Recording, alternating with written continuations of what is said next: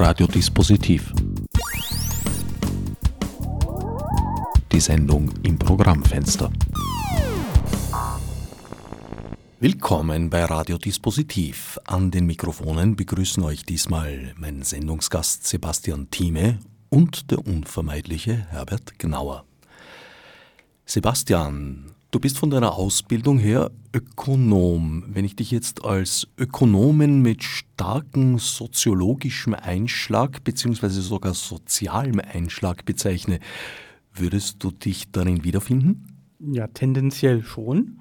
In letzter Zeit habe ich aber, würde ich fast schon sagen, ich äh, würde mich als sozialwissenschaftlicher Ökonom bezeichnen, äh, im Bereich Sozialökonomik, aber halt auf jeden Fall ziemlich auch interdisziplinär unterwegs ähm, der halt auch verschiedene Aspekte der Ethnologie, der Rechtswissenschaften und so weiter berücksichtigt, ja.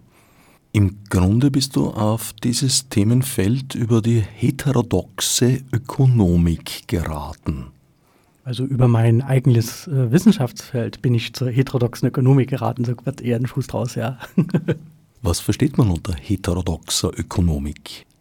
Die heterodoxe Ökonomik, ähm, das ist ein Begriff, der verwendet wird für Strömungen, ökonomische Strömungen, Denker, die ähm, jetzt nicht unbedingt im Zentrum der wirtschaftswissenschaftlichen Lehre und Forschung stehen. Also man nennt auch die Wirtschaftswissenschaften ähm, in dieser heterodoxen Szene auch Mainstream oder als Standard oder bezeichnet sie so. Und damit ist dann gemeint, das sind diese Ansätze, Theorien, Denk- und Argumentationsmuster, die halt Konferenzen, die Lehre, Lehrstühle und so weiter dominieren. Und die heterodoxe Ökonomik, dies ist halt das, was sich halt dort nicht findet oder nur sehr, sehr selten. Und das sind halt alles, also zum einen Teil eben andere formale Ansätze, wie Post-Keynesianer, äh, Marxisten, äh, Teile der Komplexitätsökonomik, die, die sich nicht in der Lehre und auch nicht in, groß in der Forschung, in den großen Konferenzen finden. Dazu gehören aber auch, ähm, ja, ich sag mal, Denkströmungen wie die Sozialökonomik, äh, äh, feministische Ökonomik, die vielleicht nicht ganz so formal arbeiten und eher auch äh, interdisziplinär ausgerichtet sind und viel auch aus dem Bereich der Soziologie und der Ethnologie mit berücksichtigen. Dich interessieren in erster Linie die sozialen Auswirkungen verschiedener ökonomischer Modelle? Ja, auch. Also das, das Problem ist, dass wenn wir jetzt beispielsweise, hm, nehmen wir mal mein Diplomthema, ich habe mich mit dem Schmuggel beschäftigt und wenn ich jetzt auf den Schmuggel schaue und das standardökonomisch äh, bearbeiten würde, dann würde ich wahrscheinlich erstmal so ein typisches ökonomisches Modell, neoklassisch äh, oder so weiter nehmen und dann versuchen, das auf die Realität drauf zu pappen und dann zu schauen, ähm, beispielsweise dann eine, eine, eine, Schmuggeltätigkeit im Prinzip zu deklarieren als eine, die im Prinzip ähm, eine Tätigkeit ist, die auf dem formalen Arbeitsmarkt keinen Platz findet und die man dann im Prinzip dann rausfällt. Äh, sozialökonomisch ähm, oder sagen wir mal, also aus einer sozialwissenschaftlichen, ökonomischen Perspektive schaue ich mir erstmal an, was ist das überhaupt, was ich als Schmuggel bezeichne? Wie kann man das fassen? Welche Formen gibt es da? Da kann man durchaus, äh, wenn man jetzt zum Beispiel mit der Perspektive der Wirtschaftsstile drauf guckt, kann man unterschiedliche Schmuggelstile unterscheiden, kann dann beispielsweise feststellen, da gibt es einen dezentral organisierten Schmuggel, da gibt es einen Schmuggel, der vom Staat teilweise auch geduldet wird, wenn man so an, an Krisengebiete oder Kriegsländer denkt, das ehemalige Jugoslawien zum Beispiel, da ähm, ist das ähm, auch da teilweise der Fall gewesen. Und so gibt es halt ganz unterschiedliche Formen ähm, die dann sich in unterschiedlichen Institutionen, in unterschiedlichen ähm, Grad der Organisation äh, widerspiegeln und die dann auch teilweise auch, wo man dann bestimmte Ent Ent Entwicklung auch feststellen kann, dass dann beispielsweise bestimmte ja, also Schmuggeltätigkeiten, wenn die größer werden, dann mit einem, oder wenn die umfangreicher werden, dass man dann beispielsweise ähm, als dann noch andere Geschäftsfelder mit dazukommen, ab einer bestimmten Größe kann man feststellen, oh, da kommt dann beispielsweise das Thema Geldwäsche mit rein, weil man dann Gelder hat, die dann irgendwie auch wieder gewaschen werden müssen. Und dann kann es auch durchaus passieren, dass dann möglicherweise eben auch die Frage steht, ob man dann nicht vielleicht aus der Illegalität in die Legalität geht, also die, die Tätigkeiten, die man illegal getätigt hat, ob man die dann nicht vielleicht auch wieder äh, auch im legalen Bereich macht. Wenn man jetzt die Möglichkeiten dazu hat, das ist in diesen sogenannten auch Failed States teilweise ähm, eine Frage. Ja, und dann kann man auch feststellen, dass in bestimmten Bereichen Schmuggel halt zum Teil einfach eine Überlebensnotwendigkeit ist in bestimmten auch wieder Entwicklungsländern. Da gibt es teilweise so Studien, wo man sich das angucken kann, wo das dann immer wieder auftaucht. Und dann kann man auch was Interessantes feststellen, was in der Ökonomik normalerweise kaum eine Rolle spielt. Wenn ich jetzt eine gewisse moralische Einstellung habe und irgendwie meine Tätigkeit ähm, nicht mit ähm, einer bestimmten Forderung konform geht, kann ich die Tätigkeit dann auch einstellen. Also typisches Beispiel, äh, das ich in meiner Diplomarbeit bearbeitet habe, war eine Schmugglerin, die über die Grenze Sachen verbracht hat und im Prinzip auf, ja, ich sag mal, den guten Willen des Zollbeamten angewiesen war und der wollte sexuelle Gefälligkeiten haben und hat sie gesagt, nö. Und damit hat sich das Thema Schmuggel auch generell erledigt.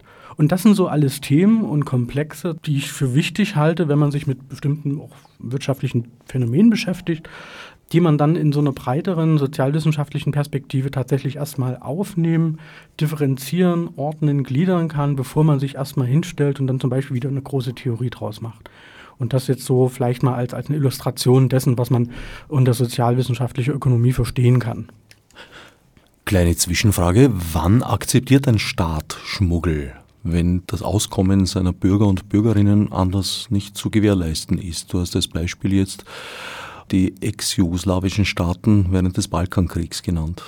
Ja, also ich glaube, im Fall von Serbien war das so, dass dann natürlich, äh, wenn der Staat isoliert ist, ähm, im Prinzip ein Handelsembargo verhängt wird, im Prinzip auch viele ähm, Zulieferwege äh, abgeschnitten sind, dass das natürlich dann auch eine allein jetzt sagen wir mal, man muss ja da jetzt nicht unbedingt einen, einen guten Willen dahinter äh, vermuten, aber allein dann, um, um, Ruhe in die Sache zu bringen, um dann diejenigen, auf die man angewiesen ist, also die Bevölkerung nicht gegen, gegen sich aufzubringen, da kann es durchaus sein, dass ein Staat sowas duldet oder dann auch ganz gezielt die, die Nähe zu illegalen mafiösen Strukturen sucht. Also das kann durchaus eben auch passieren. Wobei an der Stelle, das ist vielleicht auch nochmal interessant, ähm, als ich mich damals als junge Studierende noch beschäftigt habe, da gab es unter anderem auch so eine These, Völker, die Handel treiben, führen nicht miteinander Krieg.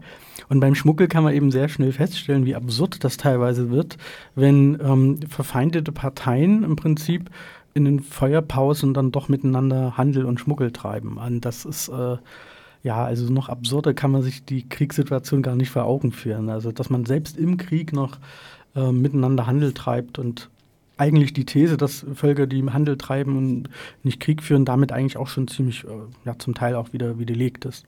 Wenn ich nicht irre, hat das große vaterländische Unternehmen Krupp während des gesamten Zweiten Weltkriegs seine Produkte sehr wohl auch an die Alliierten verkauft.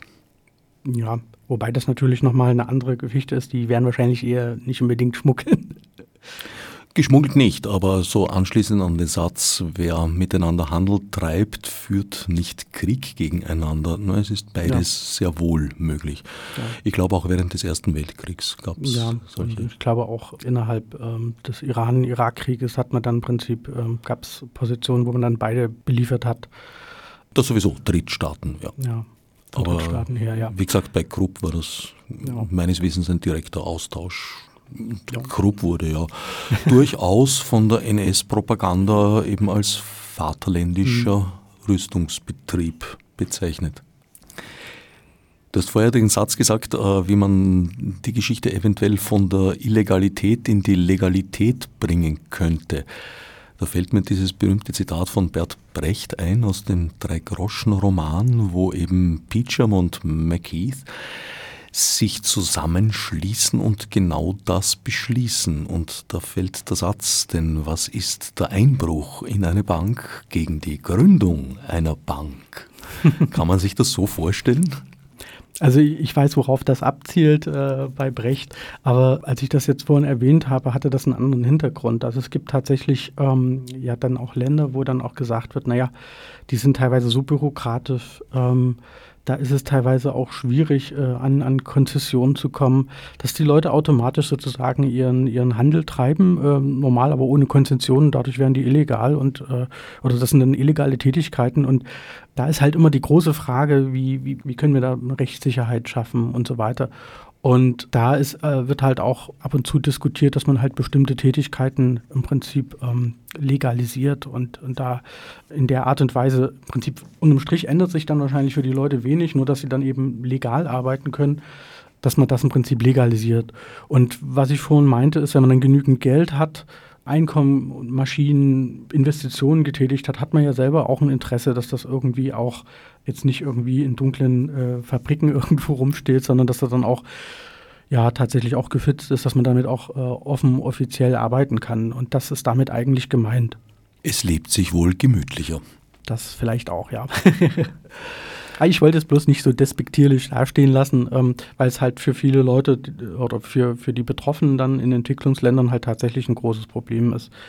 Und, und da teilweise auch Hürden genommen werden können, wenn da halt bestimmte bürokratische Sachen wegfallen, wo dann im Prinzip ähm, die Menschen dann auch tatsächlich dann von der Illegalität in die Legalität dann kommen. Also es gibt Situationen in Staaten, in denen legales Handeln in gewissen Bereichen gar nicht möglich ist. Das heißt eben, wie du vorher genannt hast, den Schmuggel.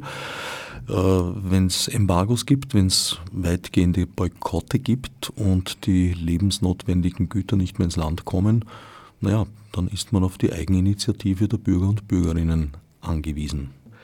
Also das sieht man auch ganz gut, wie, wie tiefschneidend das sein kann. Also es gibt Situationen, äh, ich habe das in der Diplomarbeit bei afrikanischen Ländern beschrieben, wo dann im Prinzip der Mann äh, als Beamter durch staatliche Kürzungen im Prinzip weniger Geld nach Hause gebracht hat und dadurch, dass die Frau sich dann betätigt hat, dann auch das ganze äh, Rollenmodell auch wieder aufgebrochen wurde. Da sieht man auch, wie, wie stark das dann teilweise äh, auch, auch gesellschaftlich rückwirkt.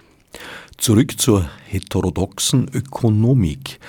Vor etwa zehn Jahren gab es ja bekanntermaßen einen Zusammenbruch in unserem Weltwirtschaftssystem.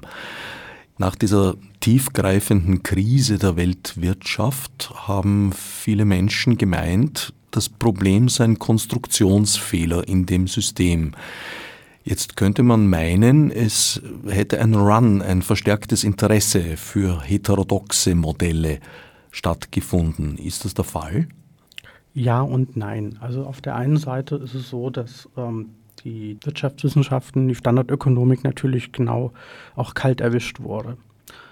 Und ähm, man hat am Anfang natürlich auch erstmal ein bisschen paralysiert wohl vor der Situation gestanden. Und mittlerweile ist es so, dass man sich, äh, also aus, aus guten Gründen, man muss sich ja auch als Wissenschaft vor der Gesellschaft rechtfertigen, ähm, nicht drum rumgekommen ist, die Themen natürlich auch zu bearbeiten und da zumindest mal aufzugreifen. Und da gibt es dann halt auch verschiedene Lehrbücher, die das dann auch zum Beispiel mal äh, aufgegriffen haben. Wobei, äh, ja, man muss sagen, auch mittlerweile in der Pluralismusforschung, die auch Lehrbücher untersucht, dann auch teilweise bestätigt wird, dass das eher so eine halbherzige Aufnahme gefunden hat. Insofern hat man das aufgegriffen, aber keine wirklichen heterodoxen Theorien oder heterodoxen Ansätze. Was es tatsächlich gab, ist dann mal ein Interesse für so jemanden wie Hyman Minsky, da muss ich aber ehrlich sagen, weiß ich jetzt im Moment noch nicht äh, genau, wie das tatsächlich in die Lehre und auch in die, in die Forschung entsprechend äh, aufgegriffen wurde. Von der Gesellschaft her ähm, kann ich sagen, was, was heterodoxe Themen betrifft oder wenn man jetzt so im Erwachsenenbildungsbereich unterwegs ist, da kann man durchaus feststellen, da gibt es ein großes Interesse. Äh, da gibt es im Übrigen auch ein großes Interesse an, an dem, was ich halt auch mache, das sozialwissenschaftliche Ökonomik, die sich auch mit viel mit wirtschaftsethischen Fragen beschäftigt. Also wie rechtfertige ich den Anspruch auf Selbsterhaltung, was ist denn zumutbares Sozialsystem und so weiter. Gerade auch mit der Debatte um Hartz IV und dergleichen.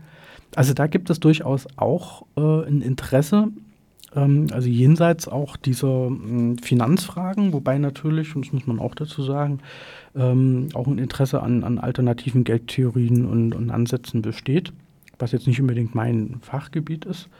Aber das merkt man schon, wenn man auf solchen Veranstaltungen unterwegs ist, dass die ganz gut besucht sind und dass dann auch bestimmte Rückfragen gestellt werden.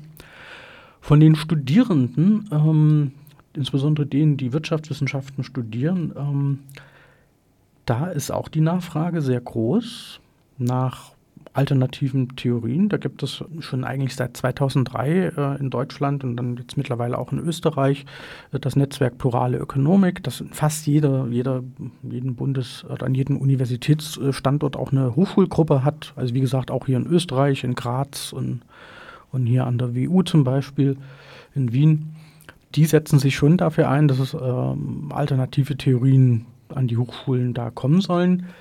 Von der Politik habe ich jetzt nicht so ganz den Eindruck, dass da tatsächlich ähm, die Nachfrage so groß ist. Also es gibt mittlerweile schon ein gewisses Interesse das, das signalisiert wird, aber man hat dann auf der anderen Seite immer wieder auch zum Beispiel Gutachten, die dann gerne wieder in Anspruch genommen werden, wo im Prinzip auch wieder so ein typisches altes ökonomisches Denken präsentiert wird und wo jetzt zum Beispiel nicht keine sozial-ökologische Perspektive aufgemacht wird. Das hat man halt häufig.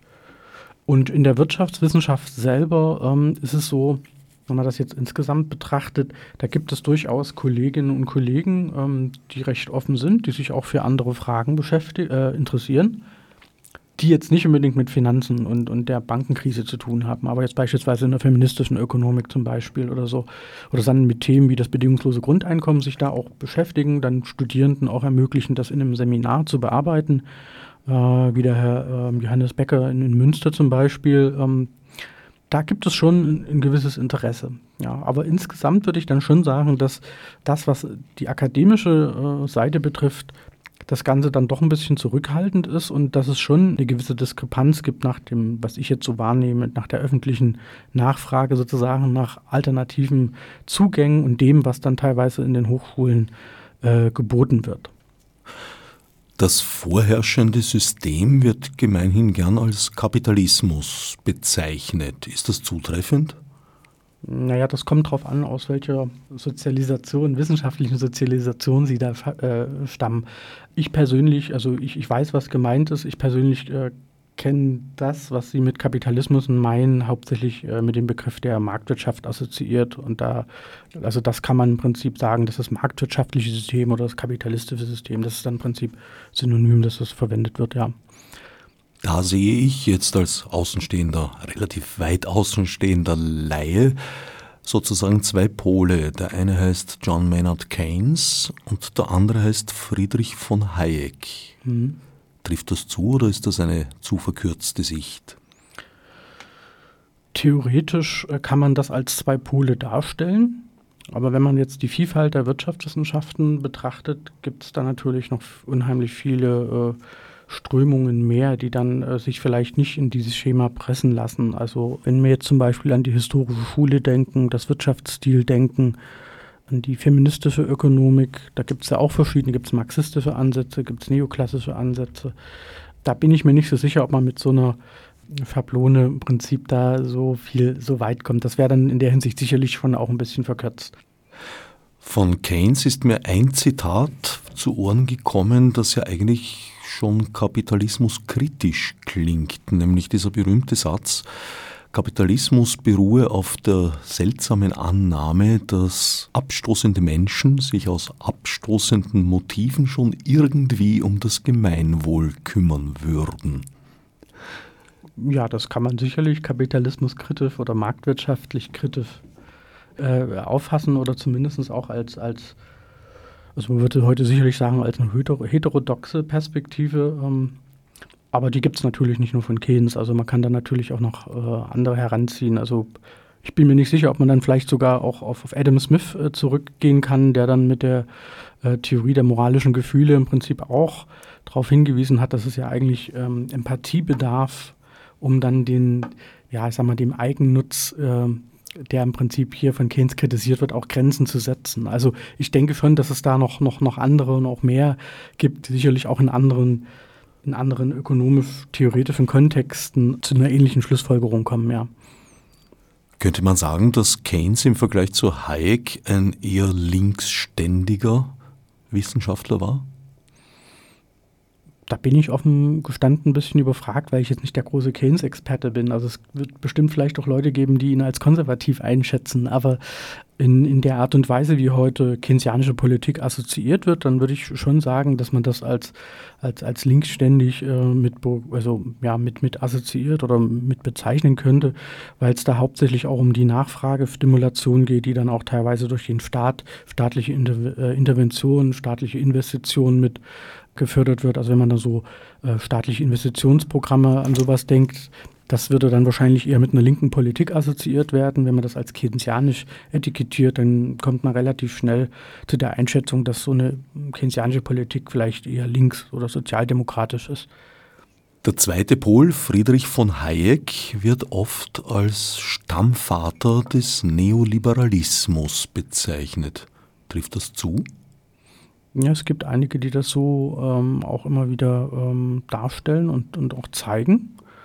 Das Problem ist sicherlich, dass dann zum Beispiel mit Blick auf die deutschen Ordoliberalen ähm, ja, oder auch mit Blick auf die Evolutionsökonomik bestimmte Aspekte bei Hayek wieder herausgegriffen werden, die dann in einer Weise interpretiert werden, die wir jetzt vielleicht nicht unbedingt so typisch standardökonomisch bezeichnen würden und ähm, eher sogar als heterodox eingeschätzt werden. Das ist auch einer der Gründe, warum die, äh, die, die österreichische Schule zum Teil auch mit zu den heterodoxen ähm, Strömungen gezählt wird, weil sie sich halt in manchen Bereichen ähm, zum Beispiel mit ähm, Kritik an zu formalen äh, äh, mathematischen Verfahren dann doch ein bisschen ähm, zu dem konträr verhält, wie das, was man heute teilweise als Standardökonomik betreibt.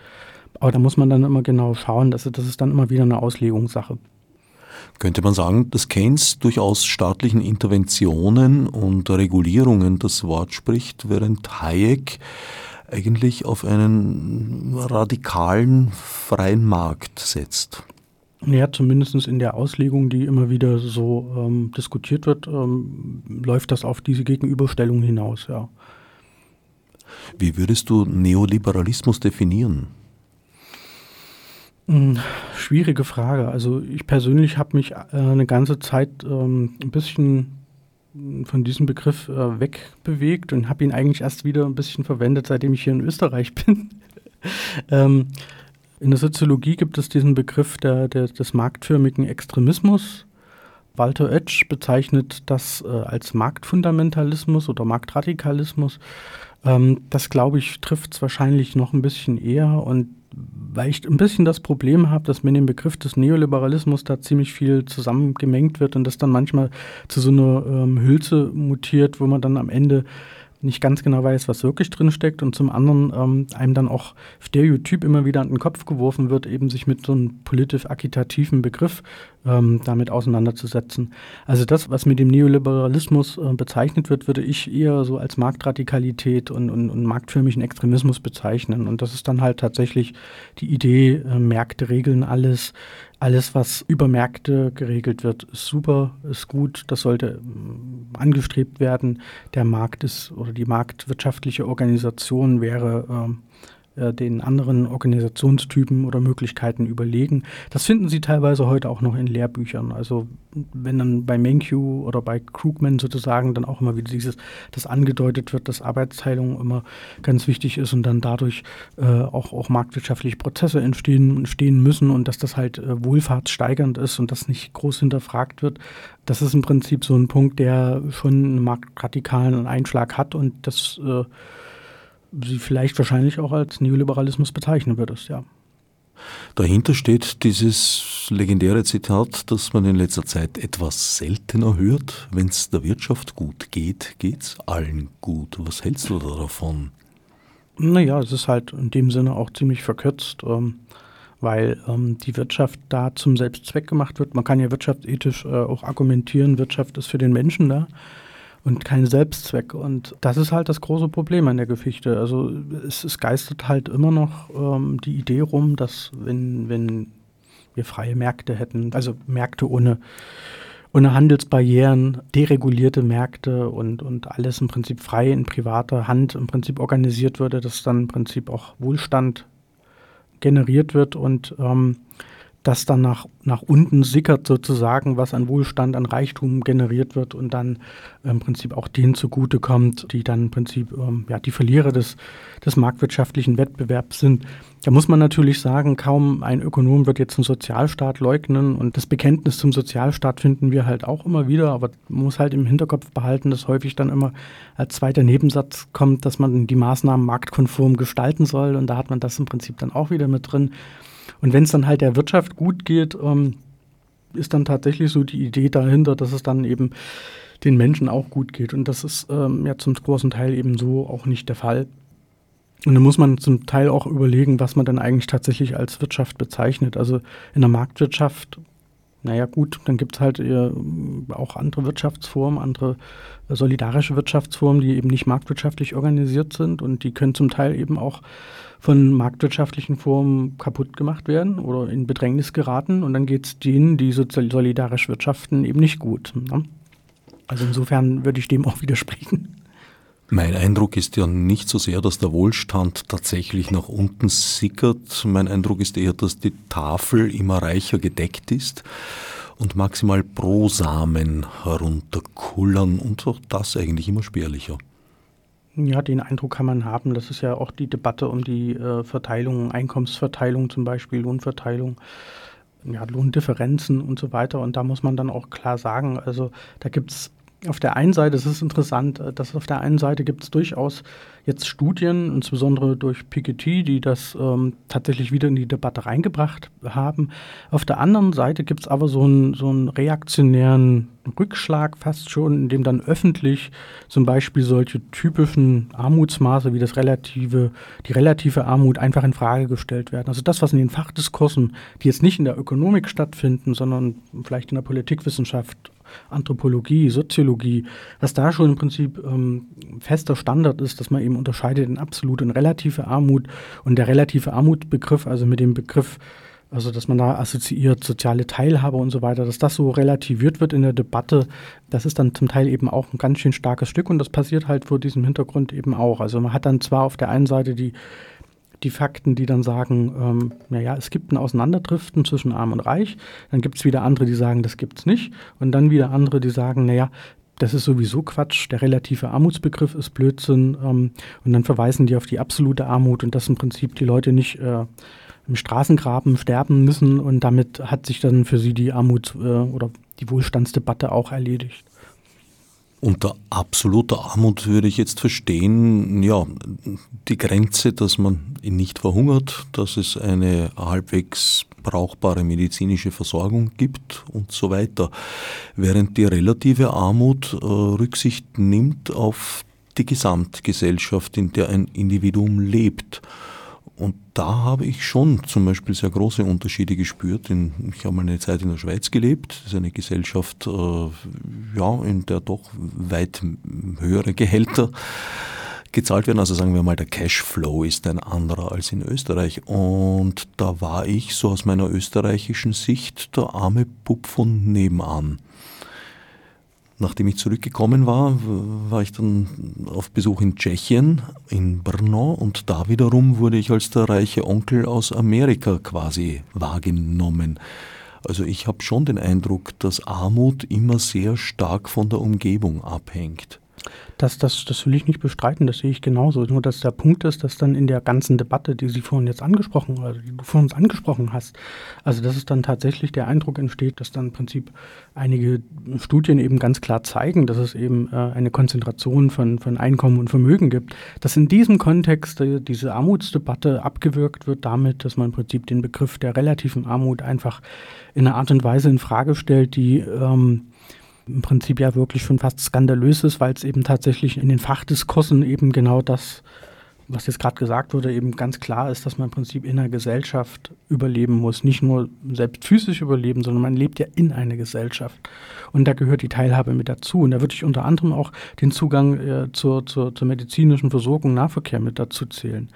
Ja, also mir ist natürlich völlig klar, dass man das vielleicht nicht unbedingt äh, immer so trennscharf äh, voneinander unterscheiden kann, aber dass dann klar ist, dass, das, dass die soziale Teilhabe im Prinzip mit dazugehört, um menschenwürdig in einer Gesellschaft, in einer bestimmten Gesellschaft dann auch existieren zu können. Das ist eigentlich in der Armutsdebatte selber. In den Fachkreisen steht die nicht zur Debatte, aber im Prinzip außerhalb wird dann immer mal wieder äh, der Versuch unternommen, die relative Armut seitens der Politik oder der Wissenschaft eben dann wieder ja, zu relativieren.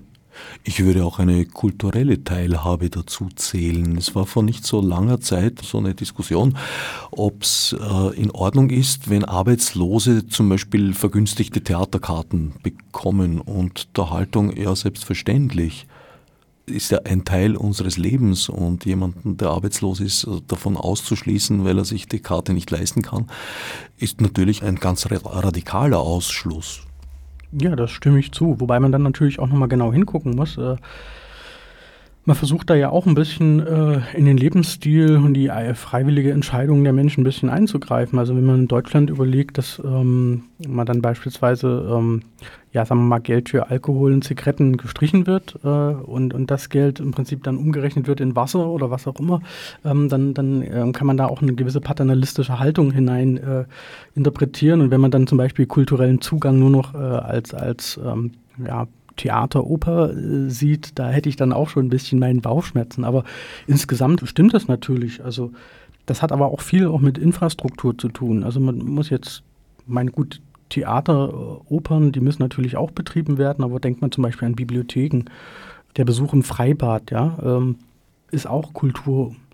Wälder, der Zugang zu Wäldern, zu Naherholungsgebieten und dergleichen. Äh, das würde ich schon auch mit unter diesem weit gefassten Kulturbegriff damit subsumieren. Und da muss natürlich auch ein Zugang äh, bestehen. Und da kann man dann jetzt schon auch ein bisschen mit mit angedeutet, ähm, so erahnen, was für Sprengstoff da oder soziale Sprengstoff mit äh, dahinter steckt, wenn man beispielsweise mit Eigentums- und Vermögenstiteln zu tun hat, weil wenn dort beispielsweise bestimmte Wälder jetzt Privateigentum sind und dann abgegrenzt werden, dann hat man ja keinen Zugang mehr. Oder wenn die verkauft werden an große äh, Energiekonzerne, hat man natürlich auch ein Problem. Also das gehört also auch mit, mit dazu. Und wenn dann diese, die Güter weniger werden, die, die dann tatsächlich als Kulturgut gelten können, wozu man dann, dann Zugang haben könnte, als Anspruchberechtigter, der soziale Teilhabe haben soll, dann wird es natürlich auch schwierig.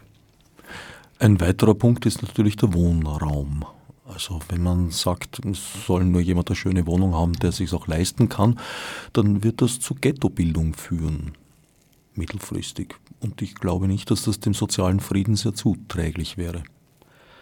Ähm, da gab es jetzt kürzlich auf makronomen.de äh, auch wieder einen Artikel von äh, Tom Krebs, der das nochmal genau versucht hat äh, aus, auseinanderzunehmen und ähm, eigentlich auch kritisiert hat, diese Haltung. Also da sind die Annahmen, die dahinter stecken, auch ein bisschen nicht, nicht ganz so ganz so ähm, ganz so sauber. Also man muss dann äh, ja, da muss man äh, sich das, das muss man sich genauer anschauen. Ähm, ich persönlich bin jetzt mit der Wohnungspolitik jetzt nicht ganz so fit. Ich weiß bloß, dass zum Beispiel in Deutschland ähm, ziemlich lange der soziale Wohnungsbau vernachlässigt wird. Wenn man das jetzt mit, mit Wien vergleicht, wo wir uns jetzt gerade befinden, das ist ein ganz, ganz großer Unterschied, ob eben halt eine Stadt oder eine Kleinstadt ähm, ihre ganzen Wohnungen verscherbelt hat, sich aus dem sozialen Wohnungsbau verabschiedet oder ob man dann teilweise ein Drittel oder wie auch immer, wie viele Wohnungen in der Stadt äh, sind, im Prinzip immer noch in der Stadt oder in städtischer Hand, in kommunaler Hand sind.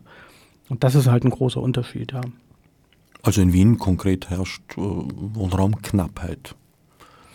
Wien wird aber immer wieder als ein ähm, Argument oder eine Stadt herangezogen, wie man es eben äh, wohnungspolitisch anders machen kann. Äh, mit einer gewissen, naja, ich sag mal, in einer, in einer, in, in, im Mix an, an an Politikverfahren, also wo man nicht nur einfach nur Wohnraum sieht, sondern wo man dann zum Beispiel, wenn wir jetzt an die Seestadt denken, eben halt auch mit die U-Bahn-Anbindung mitdenkt. Ähm, und, und es gibt ja teilweise hier auch äh, Wohnprojekte, wo dann Kindergarten, äh, Gemeinschaftsräume mit dabei sind. Also so, so kenne ich das in Deutschland zum Beispiel überhaupt nicht. Es wird sicher vieles richtig gemacht. Also im Gegensatz zu Paris zum Beispiel hat Wien keine Banlieues. Ganz ohne Ghettos ist Wien nicht gewachsen. Also es gibt schon ein paar, aber sie verändern sich unter Umständen auch. Also viele Gegenden so im 15. Bezirk ja. werden jetzt zum Beispiel langsam gentrifiziert, wie man so sagt, die bislang eher einen Ghetto-Charakter gehabt haben zum Teil einen gemilderten im Vergleich eben zu Städten wie Paris. Also ich kenne es aus Leipzig, dass dann teilweise äh, Wohnviertel, die jetzt nicht als sonderlich schick äh, galten, durch den Zuzug von, von, sagen wir mal, nicht üblich Ortsansässigen im Prinzip ähm, dann aufgewertet wurden. Da sind dann eben auch Kulturcafés und so weiter entstanden. Dadurch äh, haben sich dann natürlich auch das, was vorher mal als, wenn man es als Ghetto bezeichnen möchte, das, das hat sich dann, ist dann aufgewertet worden und dann zieht sich das dann natürlich das, was äh, günstiger Wohnraum ist, auch in bestimmte äh, Gebiete und da wird dann teilweise oder ja, in der, in der, Debatte auch von Ghettos oder nicht von Ghettos nicht unbedingt, aber von, von solchen unschönen Wohnvierteln gesprochen, ja. Also die Entwicklung hat man in Leipzig auch zum Beispiel auch und sicherlich in anderen Städten auch.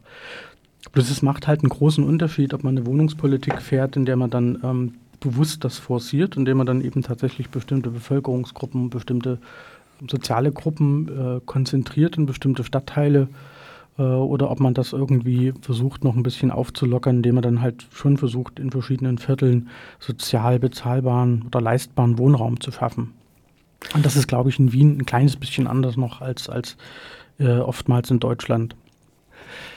Insgesamt habe ich den Eindruck, dass Ökonomie, Wirtschaft absolut im Zentrum allen Geschehens und Denkens steht. Es richtet sich eigentlich alles nach ökonomischen Werten.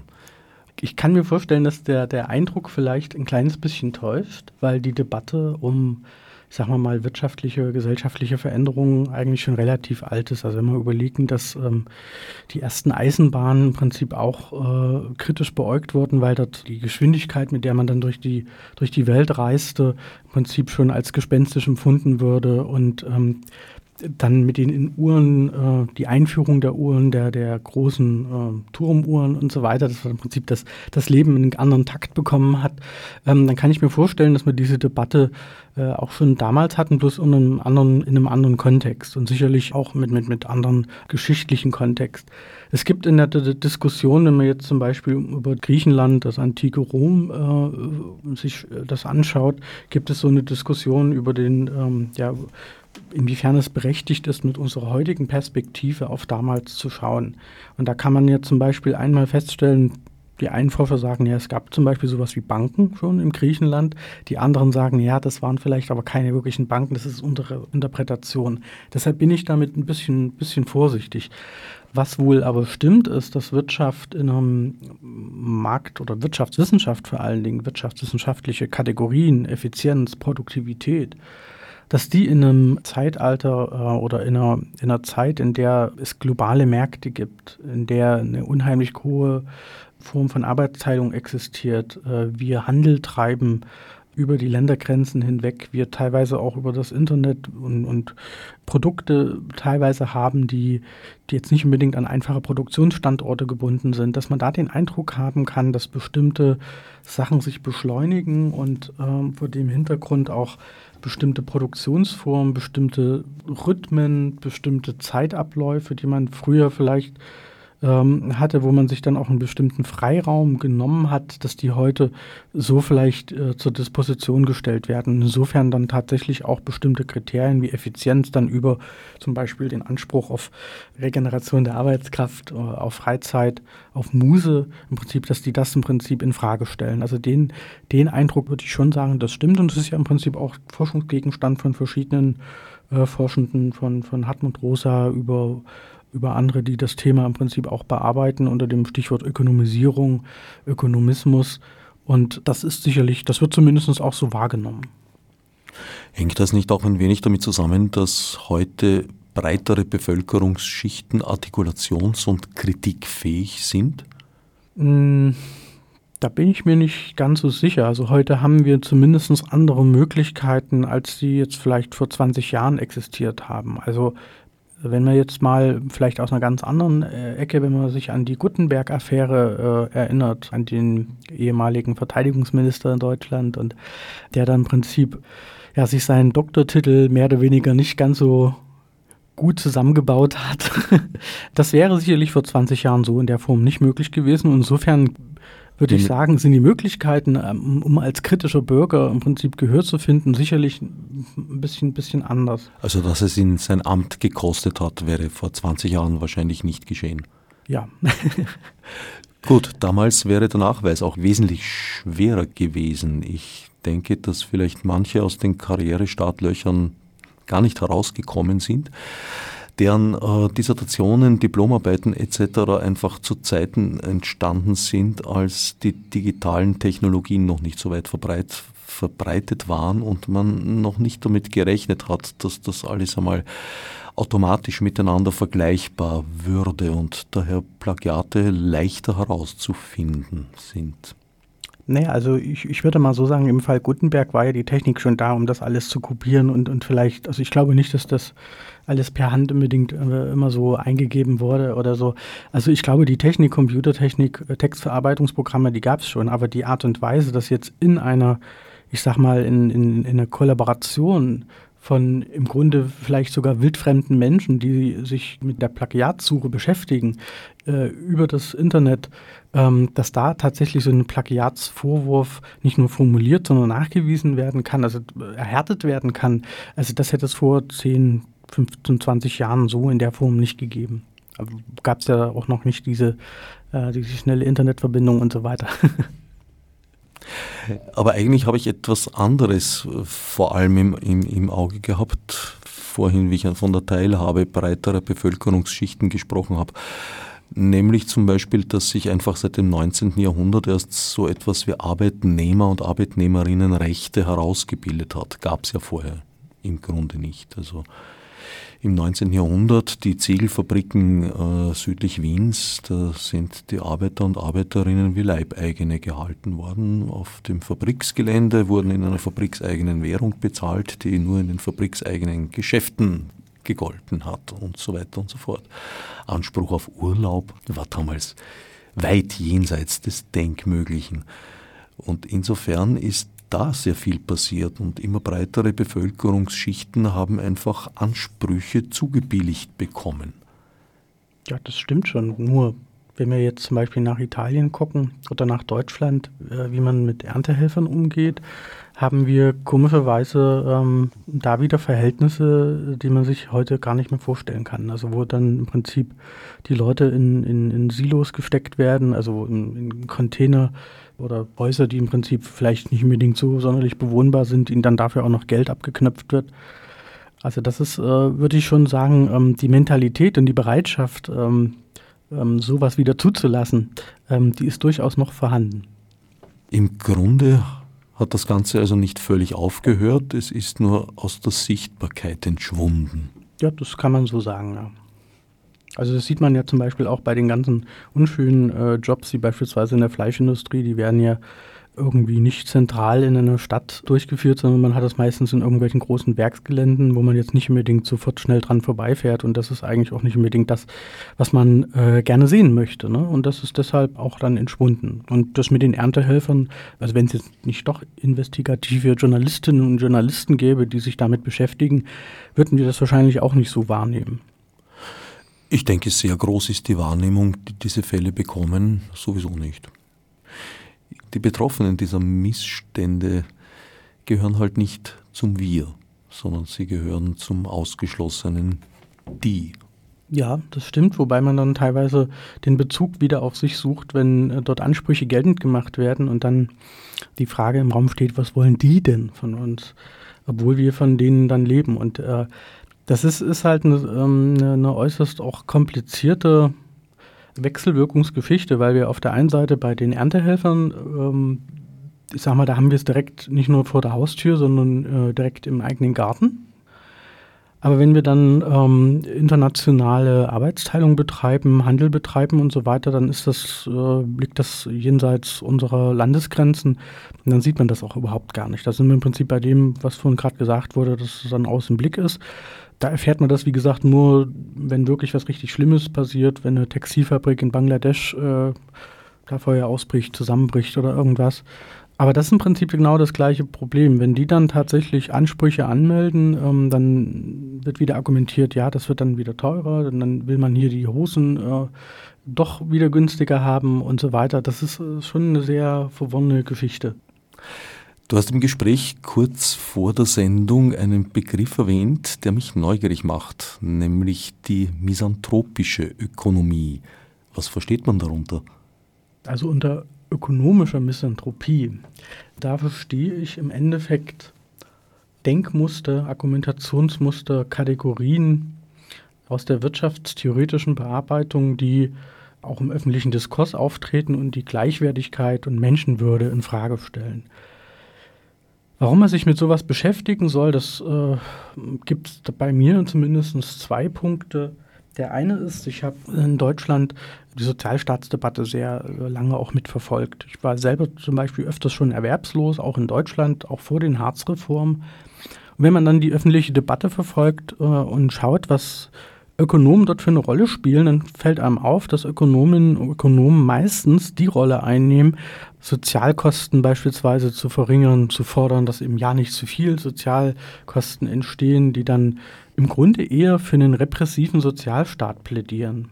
Was dann teilweise auch tatsächlich so in einer ziemlich üblen Art und Weise auch empfohlen wird. Wenn man beim Sachverständigenrat 2010, 2011 in die Empfehlungen, ähm, also der Wirtschaftsweisen zum Arbeitsmarkt reinschaut, dann ja, da platzt einem fast schon die Hutschnur. Also das ist die eine Geschichte, dass ich mir die Frage gestellt habe, warum ist denn das immer so, wenn ich jemanden will, der gegen den Sozialstaat ist und Argumente liefert, die wissenschaftlich fundiert sind oder zumindest im Nimbus der Wissenschaftlichkeit daherkommen, warum werden denn da immer Ökonomen äh, herausgesucht? Und da kann man sich dann schon die Frage stellen, ob das auch mit dem Denken und den Theorien, mit den Ansätzen der Ökonomen zu tun hat. Und da gibt es tatsächlich auch äh, einige Punkte, die man da anführen kann. Der zweite Punkt ist, dass eine Forschungsstudie äh, existiert, eine Langzeitstudie von Willem Heidmeier äh, über die Einstellung der Deutschen. Deutsche Zustände nannte die sich. Es ging, glaube ich, über zehn oder zwölf Jahre, zehn Jahre, Entschuldigung. Und man hat am Anfang ähm, Rechtsextremismus, Antisemitismus untersucht, also wie ticken die Deutschen, wie sind die Einstellungen, wie viele Leute existieren, die solche Einstellungen pflegen.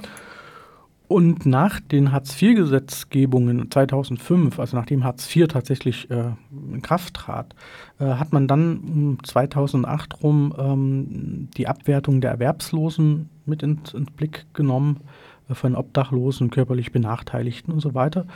Und da gab es dann in Folge 6 war das, glaube ich, ähm, tatsächlich auch eine detaillierte Analyse, ähm, wo es dann gezeigt wurde, dass es tatsächlich auch eine Abwertung von Erwerbslosen, Langzeiterwerbslosen und so weiter gab. Gleichzeitig hat man dann aber dort auch noch mit untersucht, ähm, etwas oder herausgefunden, dargestellt, was sich ökonomistische Einstellungen nennt. Und da wird es interessant, weil ökonomistische Einstellungen sind genau das, was wir in der Ökonomik eigentlich versuchen, ähm, oder was in der Wirtschaftswissenschaft, in der Hochschullehre versucht wird zu vermitteln, also ökonomisch rational zu handeln. Also Kriterien wie Effizienz, Produktivität, Nutzenmaximierung auch auf den Lebensalltag anzuwenden. Und da kann man dann feststellen, da gibt es eben Leute tatsächlich oder einen bestimmten Prozentsatz an Leuten, die ökonomistisch denken. Dann gibt es auch bestimmte Formen wie bindungslose Flexibilisierung, nennen die das. Das heißt, dass ich meine, selbst meine Beziehungen mit anderen Menschen, wie ich die bewerte, dass die das auch nach diesen ökonomischen Nutzenprinzipien machen. Und das wiederum, also diese ökonomistischen Einstellungen äh, und so weiter, stehen in einer in einem Zusammenhang mit Abwertungsprozessen. Das heißt, die haben dort in den Studien gezeigt, dass Menschen, die ökonomistisch denken, viel stärker neigen, zum Beispiel zur Fremdenfeindlichkeit, zur Abwertung von Langzeiterwerbslosen.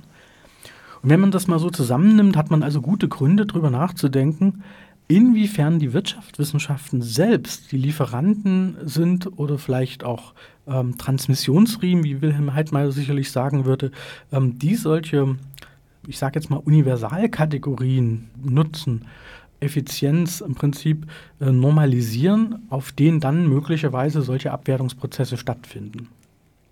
Das, das, ist im Prinzip so der Hintergrund und auch das, womit diese Frage der ökonomischen Misanthropie zusammenhängt, warum ich mich zum Beispiel ganz konkret mit diesen Begriffen oder mit diesem Phänomen beschäftigt habe. Das heißt, dass Wirtschaftswissenschaft sich viel zu wenig mit den sozialen Auswirkungen beschäftigt?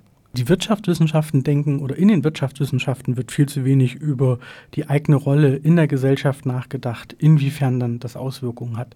Man muss auch dazu sagen, dass im Zuge der, der Finanzkrise ähm, eine Debatte auch oder ein Forschungszweig entstanden ist, der stark aus der Soziologie kommt, sich aber mit Wirtschaftswissenschaft beschäftigt, nämlich mit dem Begriff der Performativität. Performativity oder Performativität heißt letzten Endes erstmal nur, dass wenn ich jetzt Wirtschaftswissenschaft, also Wirtschaftswissenschaft betreibe zum Beispiel, ähm, dass das, egal was ich mache, irgendeine Wirkung hat. Und ganz konkret bei, bei der Finanzkrise war es so, dass dann bestimmte Modelle, Ideen im Prinzip zugrunde gelegt äh, waren, aus denen dann tatsächlich ein Finanzmarkt konstruiert wurde. Und diese Performativity, die finden wir natürlich auch in ganz anderen Bereichen. Also wenn, wenn wir äh, bestimmte Managementmodelle, Prinzipalagentenmodelle haben, die finden wir beispielsweise auch wieder bei den Hartz-IV-Gesetzen, also in der Art und Weise, wie Hartz IV vollzogen wird. Das sind dann teilweise schon, wenn man sich das anschaut, hat das sehr, sehr große Ähnlichkeiten mit den Prinzipalagentenmodellen, mit dem Misstrauen, was dort mit angelegt ist. Und insofern gibt es da auch eine Wirkung in die Gesellschaft rein. Das wird aber viel zu wenig reflektiert. Und das ist im Prinzip auch einer der Kritikpunkte, die, die da in der Wirtschaftswissenschaft geäußert wird. Äh, und da würde ich schon zustimmen, ähm, dass das im Prinzip auch noch die ganz große Leerstelle ist, die letzten Endes aber auch sehr brisant für die Wirtschaftswissenschaft ist, weil in dem Moment, wo ich menschenfeindliche bzw. misanthropische Elemente benenne, das sind teilweise vielleicht zentrale Konzepte. Und da muss ich halt tatsächlich wirklich zentral nochmal über die Art und Weise, wie ich Wirtschaftswissenschaft betreibe, welche Empfehlungen ich abgebe, muss ich da halt ganz fundamental drüber nochmal nachdenken. Das hat auch sehr viel dann mit der Legitimität zu tun, mit der ich dann beispielsweise als Wirtschaftswissenschaftler bestimmte Empfehlungen äh, gebe. Das heißt, die Wirtschaftswissenschaft ist selbst viel zu sehr an der Effizienz orientiert, an der ökonomischen. Da bin ich mir nicht ganz so sicher. Also Effizienz ist ein, ist ein wichtiges Kriterium in, in verschiedenen Lehrbüchern, das den Studierenden nahegebracht wird, was also ein wichtiges ökonomisches Prinzip ist. Also im Prinzip bei gegebenen knappen Mitteln, äh, die so einzusetzen, dass der bestmöglichste Nutzen oder die bestmöglichste Wohlfahrt entsteht. Das ist schon richtig. Das Problem ist aus meiner Sicht aber eher, dass man im Prinzip diese Frage, was ich zum Beispiel effizient einsetze, und die Frage der Produktivität eher unreflektiert auf die Lebensrealitäten anwendet. Also es macht ja durchaus Sinn, mit knappen Ressourcen umzugehen, nach bestmöglichen Wohlfahrtseffekt zu schauen. Aber wenn das dann im Endeffekt dazu führt, dass ich jetzt auf einmal in nutzlose und, und nützliche äh, Arbeitskräfte unterscheide, in produktive und unproduktive, dann habe ich ein ziemliches Problem. Oder wenn ich jetzt beispielsweise äh, unterstelle, aufgrund der Modellsituation wie in der Prinzipalagententheorie, dass es permanent Leute gibt, die einen Informationsvorteil haben, uns beide jetzt sozusagen mit ihrem Informationsvorteil immer über den TÜV ziehen würden, dann erzeugt das ein Misstrauen. Da ist dann auch ein Misstrauen innerhalb dieses Modells oder dieser, dieser Denkstruktur mit drin, die dann halt äh, unter, unter Gesichtspunkten wie Menschenwürde, Gleichwertigkeit schon sehr problematisch ist. Also insofern bin ich mir nicht sicher, ob der Effizienzgedanke äh, jetzt vielleicht die ganze Problematik nicht dann doch ein bisschen noch äh, auf ein anderes Gleis führt. Aber es gibt natürlich auch äh, Ökonominnen und Ökonomen, die das dann eben anders artikulieren, die dann eben sagen, ähm, es, es, geht ja um Nutzenmaximierung und Nutzen kann ja alles Mögliche sein und das muss ja nicht unbedingt sein, dass ich jetzt die Arbeitskräfte bis auf den letzten Tropfen auspresse, sondern es kann ja eben auch äh, nützlich sein, ethische Regeln sich zu geben. Und das ist im Prinzip auch eine der Argumentationen, die im Bereich der Wirtschaftsethik, äh, der Business Ethics immer wieder auftaucht. Ethik lohnt sich. Äh, wobei man da allerdings dann eben sagen muss, da steht dann der Kern der Entwertung des Ethischen ja schon wieder mit äh, unmerklich im Zentrum, weil in dem Moment, in dem ich sage, Ethik lohnt sich, stellt sich auch die Frage, was ist denn, wenn sich Ethik nicht mehr lohnt? Also ist es dann nicht mehr ethisch richtig, faire Löhne zu zahlen zum Beispiel? Na? Ich glaube, dass sich die Ethik schon deswegen lohnt, weil sie ein gewisser Garant für einen sozialen Frieden sein kann, zumindest. Ja, jetzt die, die Frage, ähm, ob Sie den, den, den sozialen Frieden als Selbstzweck begreifen oder ob Sie das im Prinzip ja, wie sie damit umgehen. Also die Argumentation, die ich jetzt versucht habe darzustellen, äh, finde ich schon insofern problematisch, weil ähm, in dem Moment, in dem sie im Prinzip die Ethik oder ethische Orientierungspunkte wie Menschenwürde unter, unter die Bewertung eines, sagen wir mal, kommerziellen Gesichtspunktes stellen, sie dann im Prinzip diesen ethischen Gesichtspunkt auch gleich wieder in den Mülleimer werfen können. Aber ich würde es umgekehrt sehen dass ich den kommerziellen Erfolg unter das Primat der Ethik stellen würde? Ja, da, da gibt es im Prinzip ähm, maximal Gesetze, wo man solche ethischen Gesichtspunkte mit reinbringen kann. Ähm, aber ansonsten haben Sie recht, das hat dann auch mit, mit einer Einstellung und so weiter zu tun.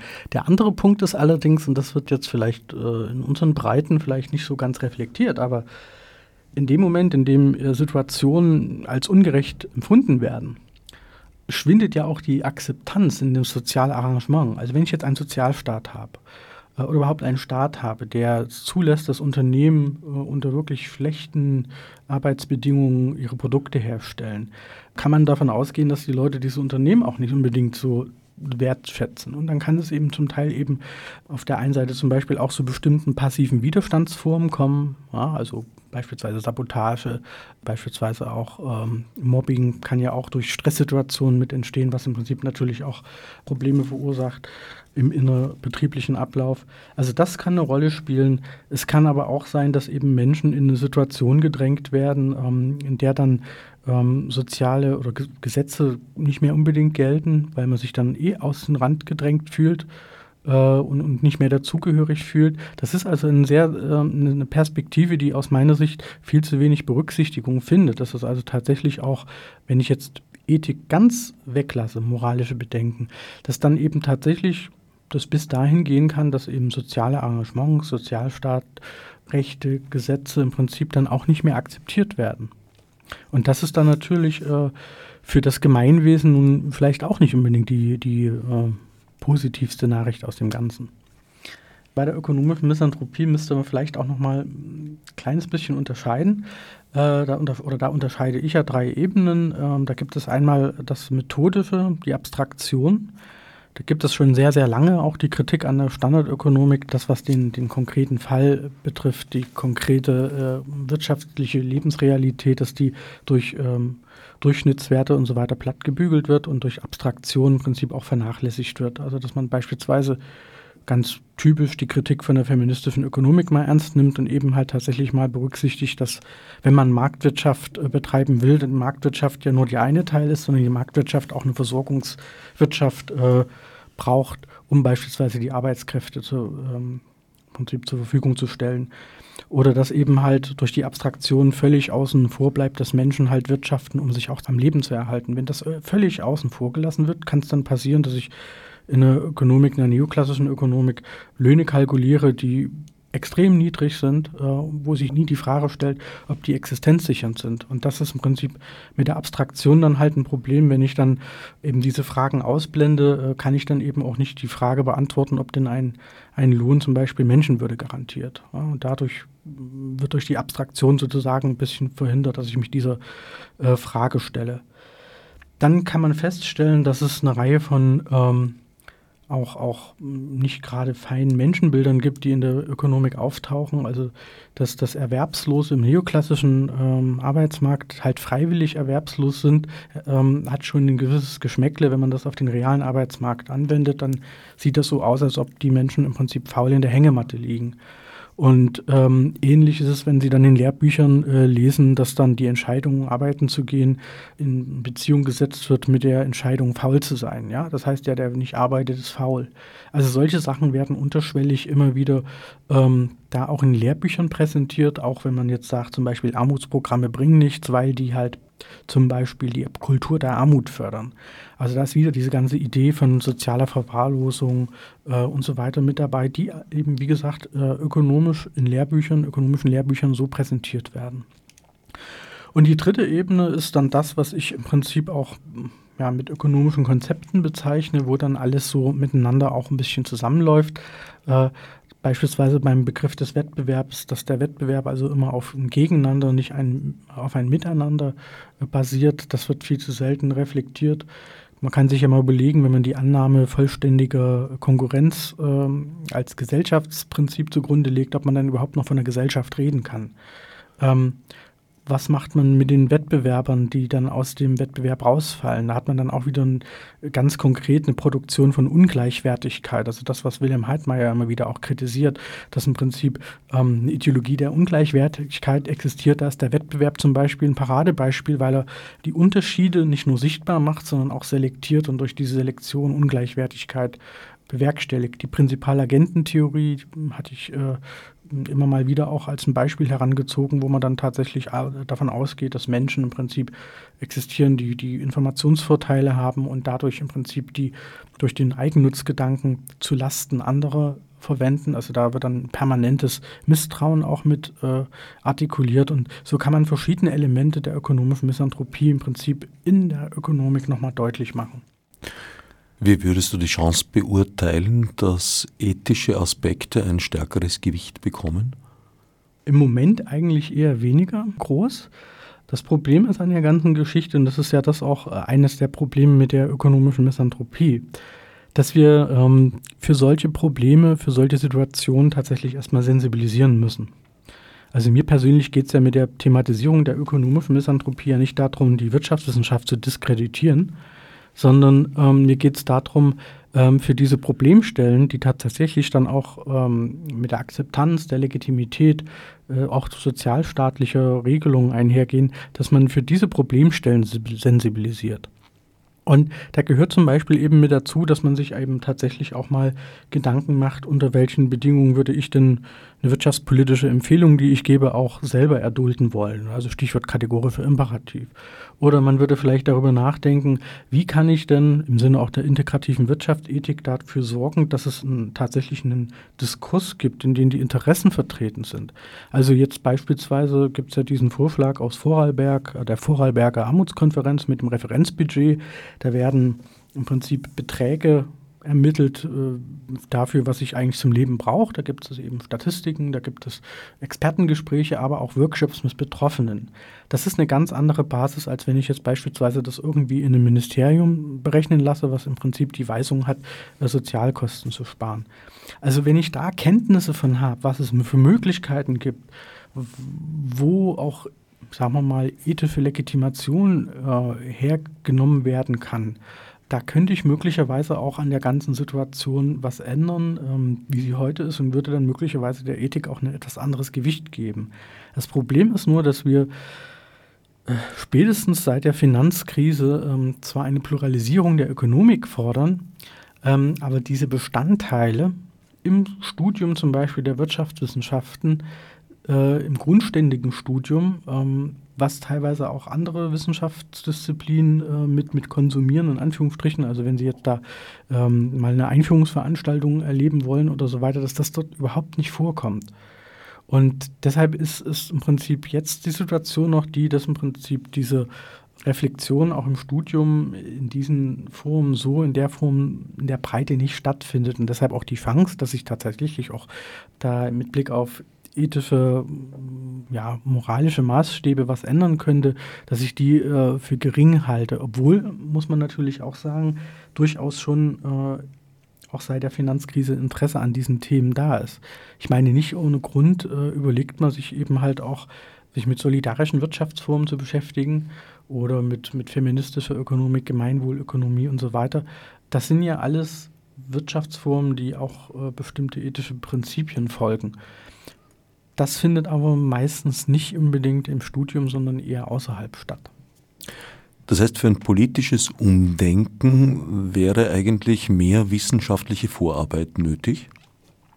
Also ich würde das jetzt nicht als zwangsläufig bezeichnen, aber es ist halt einfach so, dass ähm, wenn Sie jetzt Politik machen wollen, Sie das irgendwie legitimieren möchten und letzten Endes brauchen Sie dann natürlich auch irgendwie eine wissenschaftliche Legitimation, auf die Sie sich da berufen können.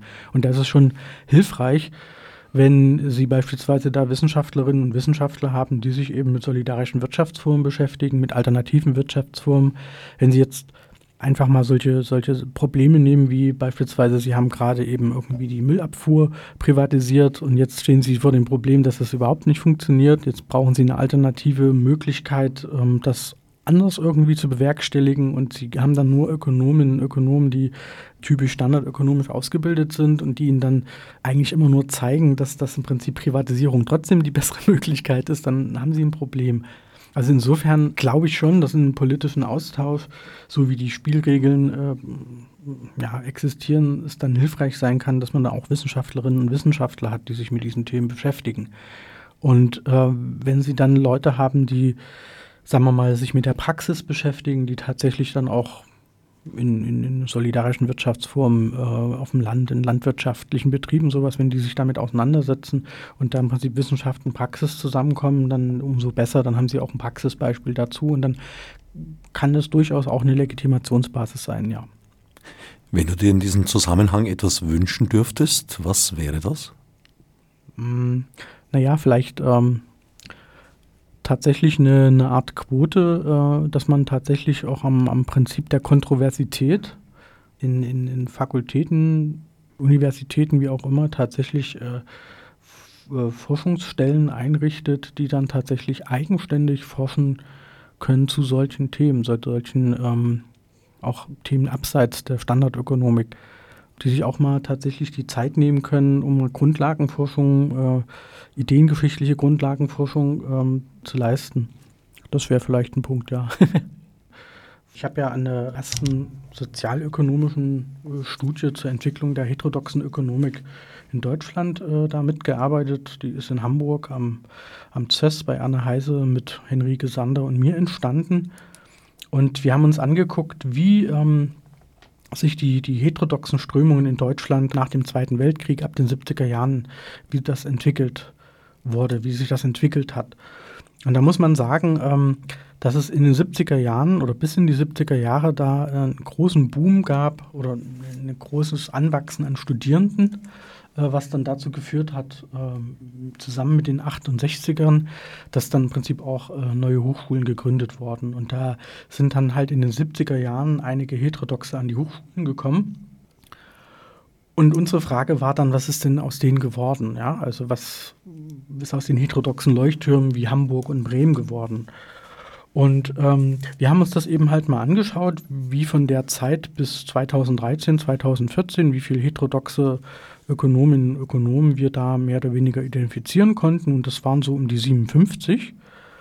Und von denen waren dann am Ende 2013, 2014 nur noch 19 aktiv. Und ich würde heute sagen, dass da nur noch hm, ja, so 15 bis 16 aktiv sind. Die restlichen, also die, die dann, die dann tatsächlich noch als, als berufener Professor oder Professorin an den Hochschulen arbeiten, an den Universitäten muss man dazu sagen. Also wir haben uns nur Universitäten angeguckt.